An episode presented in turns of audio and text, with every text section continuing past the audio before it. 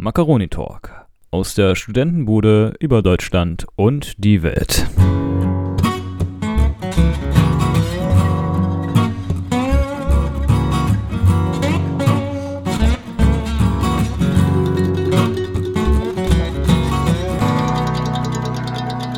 Einen wunderschönen guten Tag und herzlich willkommen zum Macaroni Talk.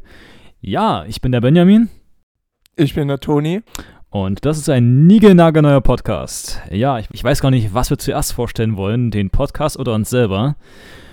Ich würde sagen, wir stellen erstmal den Podcast vor. Ja, Podcast ist, denke besser. Ja, worum geht's in dem Podcast, Toni? Erzähl mal ein bisschen. Ähm, ja, in dem Podcast soll es grundsätzlich um gesellschaftliche Themen so ein bisschen drüber sprechen. Und ja, wir würden das kommentieren und halt so eine kleine entspannte Runde immer machen. Genau, unterhaltsam, aufklärend über Themen aus Deutschland und auch so ein bisschen aus der Welt. Mal schauen, was da so kommen wird. Das ist erstmal so der Plan, wie wir verfahren wollen. Also der Podcast ist mehr oder weniger ein Podcast über die Gesellschaft, über Deutschland und das aktuelle Weltgeschehen einfach. Auch ein bisschen unterhaltsam, auch ein bisschen aufklärend. Ja, es soll ja keine Nachrichtensendung werden. So, jetzt haben wir den Podcast vorgestellt. Jetzt würde ich vorschlagen, stellen wir uns mal vor und ich würde einfach mal sagen, bei mir fange ich an.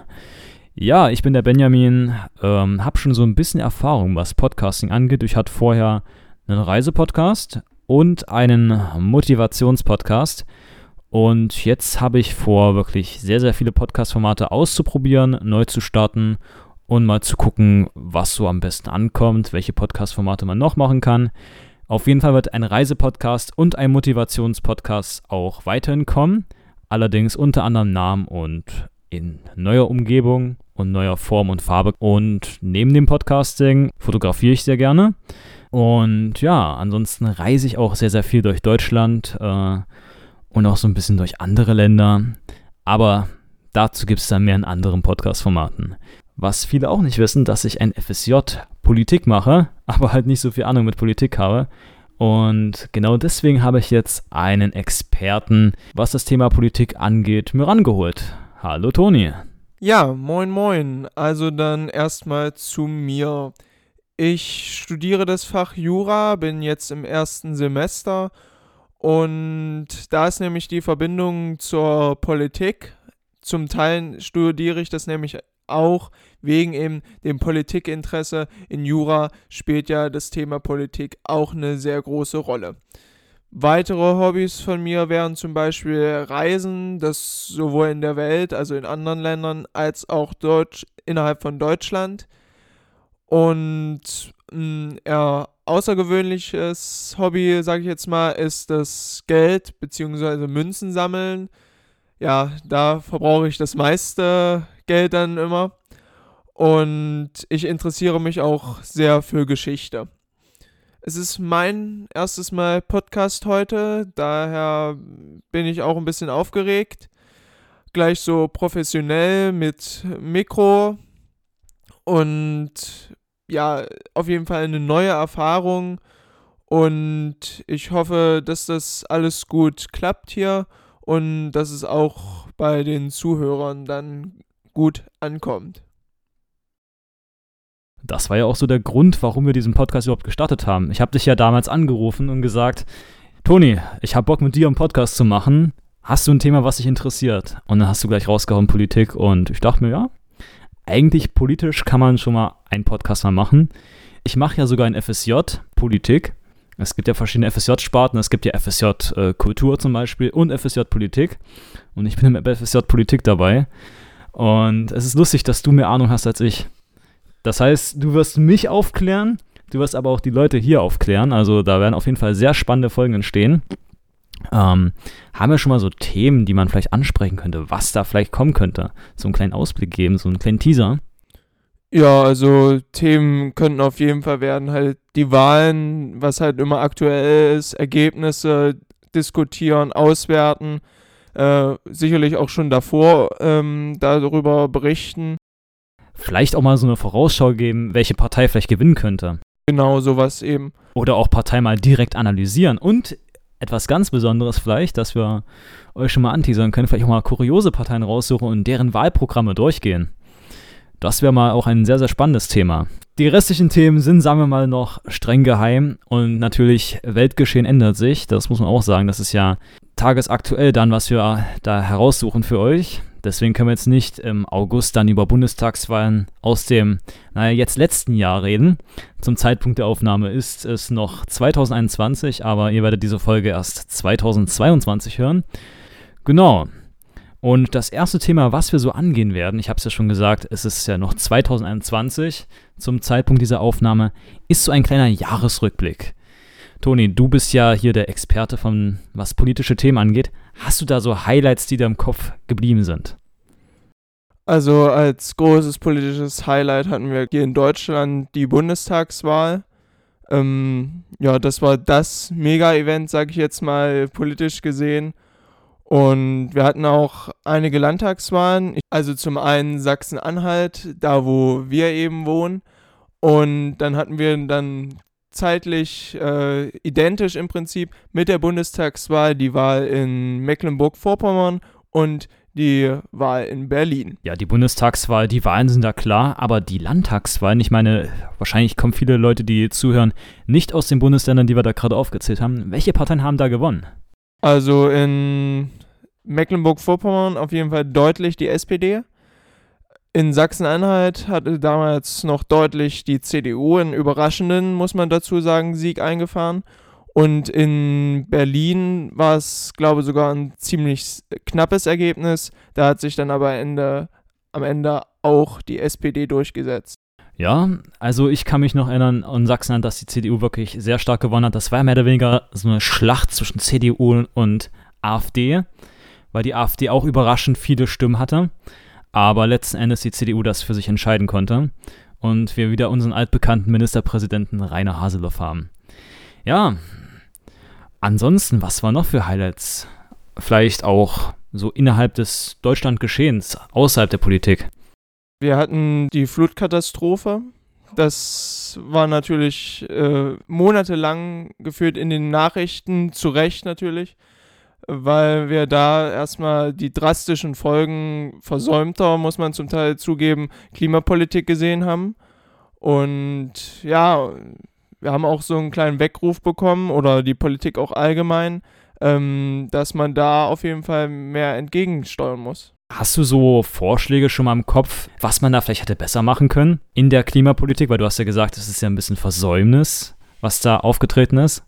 Ja, ich sag jetzt mal allgemein hat man in fast allen Bereichen die Klimapolitik halt recht wenig beachtet, formuliere ich es jetzt mal freundlich, ähm, weil es einfach noch nicht so dieses drastische, greifbare Thema war. Man hat es noch nicht so richtig gesehen, die Folgen. Das war halt erst in den letzten paar Jahren und da kam es dann halt ziemlich heftig. Und dann kam die Retourkutsche. Und dann kam die Retourkutsche, aber jetzt in Deutschland auch gleich mal heftig. Ja, was müsste man eigentlich so tun, um den Klimawandel zu bekämpfen? Also mir fallen da halt die Nachhaltigkeitssachen ein, dass man halt Müll trennt, dass man äh, weniger Plastik auf die Straße wirft, was wir sowieso jetzt nicht machen. Also für mich persönlich ist es halt so, dass ich halt wirklich auf Mülltrennung einfach achte, halt keine Sachen auf die Straße schmeiße und sagen wir mal gucken, wo Plastik vielleicht am besten vermeidbar ist. Das hat jetzt vielleicht nicht sehr direkt was mit dem Klimawandel zu tun, aber ist ja auch schon ein bisschen was, um halt die Umwelt zu schützen. Aber was könnte man noch machen?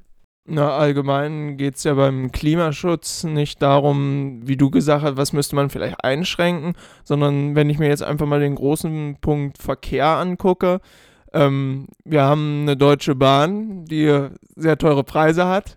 Äh, leider muss ich dazu sagen. Nicht immer, nicht immer. Ich glaube, ich gehöre zu den wenigen, die sagen kann, dass die Bahn eigentlich extrem günstig ist, aber man muss das System durchschauen und da gebe ich dir recht, das ist wirklich schwer.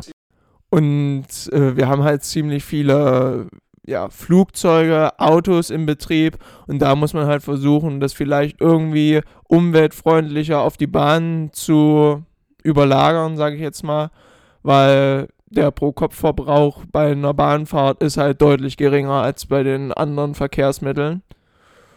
Ja, das wäre zum Beispiel eine Möglichkeit, um jetzt. um den Klimawandel etwas Einheit zu gebieten. Aber was die Bahnpreise angeht, da kann ich eine sehr, sehr lustige Geschichte erzählen.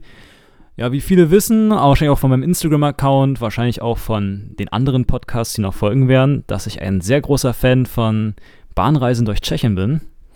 Und die tschechische Bahn und die deutsche Bahn unterscheiden sich doch sehr stark, weil die tschechische Bahn sehr krass subventioniert wird, also vom Staat finanziert. Und zwar alles, sowohl Nah- als auch Fernverkehr. Bei der Bahn ist das ja nicht so. Der Fernverkehr wird ja von der Bahn selber betrieben und der Nahverkehr wird ja so ein bisschen subventioniert.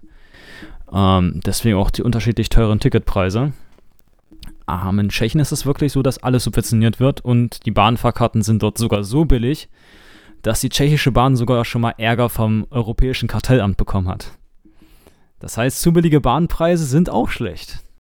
Zu billig soll es ja nicht sein, aber es soll halt lukrativ sein, nicht das Auto oder den Flug zu nehmen, weil der vielleicht sogar billiger ist, sondern da halt dann wirklich auf die Bahn. Also wenn ich überlege, so Kurzstreckenflüge, die kosten ja manchmal sogar 20, 30 Euro oder so.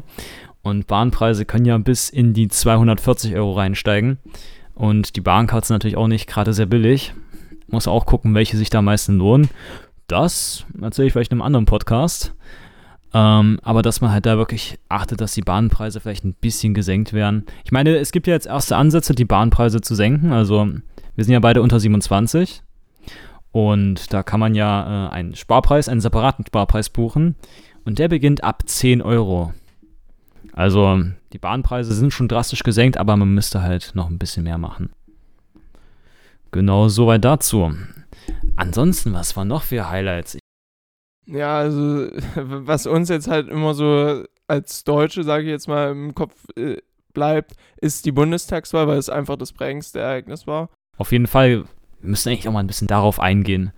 Da haben ja die Nachrichten hohe Wellen geschlagen. Ähm, das war mehr oder weniger ein Kopf-an-Kopf-Rennen, weil man nicht wusste, wer jetzt in Wirklichkeit da koalieren wird. Ähm, auf was hattest du so gesetzt? Was war für dich am wahrscheinlichsten, was als Koalition drankommen würde?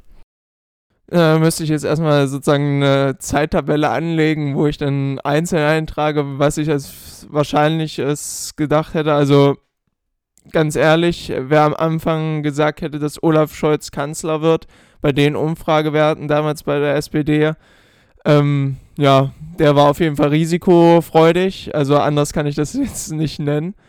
Ähm, ja, zum Ende hatte ich dann schon so gedacht, ja, die SPD wird auf jeden Fall gewinnen, weil die Grünen waren auch raus aus dem Rennen. Und es war eigentlich dadurch dann auch klar, dass die SPD dann irgendeine Regierung versuchen wird zu kreieren, ob es jetzt die Ampel ist oder Rot-Rot-Grün, das war ja vor der Wahl noch beides offen. Oder vielleicht sogar die GroKo, wobei das, naja, sehr, sehr unwahrscheinlich ist.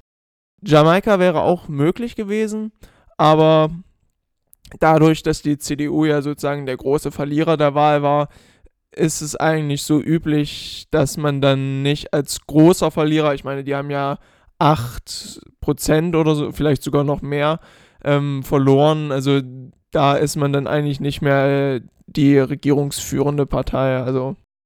Ja, auf jeden Fall. Also ich muss persönlich sagen, für mich war die Ampelkoalition, wie sie stand, eigentlich schon so ein bisschen, sag mal, klar und fest, dass das auch so passieren wird. Weil das andere war ein bisschen so unrealistisch, dass jetzt Rot-Rot-Grün oder die Jamaika-Koalition passieren wird. Weil ich meine doch, dass die CDU dieses Jahr halt sehr viel einstecken musste. Wobei ich sagen muss, also die Ampel habe ich auch nach dem Wahlergebnis jetzt nicht so bildlich vor Augen gesehen weil, also Grüne, FDP sind ja beide Bestandteil dieser Regierung und dass die beide einen Kompromiss finden, dass die sich dann auch so gut verstehen, vor allem dann auch noch mit der SPD, also sozusagen, dass die FDP zwei Gegner, ich sag's jetzt mal so, hat. Also da habe ich eigentlich nicht so gesehen, dass das so einfach zustande kommt, aber sie haben uns vom Gegenteil überzeugt. Ähm, es gab eine schnelle Regierungsbildung und anscheinend sind auch alle damit zufrieden. Ja, werfen wir nochmal einen kleinen Blick auf die Zukunft. Was erhoffst du dir denn eigentlich von der neuen Regierung? Was erwartest du? Man muss da auch allgemein sprechen. Also die Mehrheit der Deutschen erwartet sehr viel vom künftigen Gesundheitsminister Karl Lauterbach. Und ja, ich glaube, allgemein gibt es auch genug Themen, die sie dann noch angehen müssen, sage ich jetzt mal. Haben wir allein Klimawandel, Rente, alles sowas, so wichtige Themen sind. Also ich persönlich hoffe ja, dass auch die jüngeren Leute und die jüngere Generation ein bisschen mehr berücksichtigt wird, gerade was Themen wie BAföG oder Studium angeht. Dass da halt mal ein klares System kommt und nicht die elendige Bürokratie, die man ja dann hat. Damit haben wir beide ja auch so ein bisschen Erfahrung, ne? Na, ich noch nicht. Ich werde die Erfahrung noch sammeln, aber du hast ja da ja, Erfahrung. hier, Talk aus der Studentenbude, hat man gleich mal die Verbindung wieder. Äh, Genau. Ja, wie sieht's denn bei dir mit BAföG aus? Ja, also ich hab's im Oktober nochmal beantragt und es äh, kam im Dezember. Hm, super. Und was sagt der Antrag? Nach einigen, nach einigen Rückfragen und so weiter. Und ja, es sieht gut aus. Es sieht gut aus, sehr schön. Ja, nee, also ich freue mich schon auf jeden Fall auf den Prozess. Ich glaube, man muss ja so drei Monate, bevor man anfängt, äh, den Antrag stellen. Dann hat man gute Chancen, den gleich direkt am Anfang zu kriegen. Hab ich mal gehört. Ich glaube, ich, also das Studium hat im Oktober angefangen und ich habe es Anfang Oktober abgegeben. Also hat dadurch vielleicht auch ein bisschen länger gedauert, weil dann halt alle Anträge da bearbeitet werden müssen. Aber hat ja jetzt funktioniert. Ja, aber was würdest du dir da persönlich wünschen, dass es vielleicht besser läuft?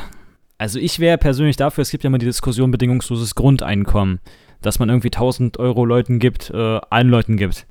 Ich wäre persönlich dafür, dass Leute, die BAföG beziehen, dieses Grundeinkommen einfach kriegen und ähm, dass man halt, sagen wir mal, dass jeder im Prinzip dasselbe so mehr oder weniger verdient, weil Leute, die eine Ausbildung haben, die kriegen ja, ich weiß jetzt, ich will mich da nicht aus dem Fenster liegen, aber ich glaube, die kriegen so 900 bis 1000 Euro im Monat.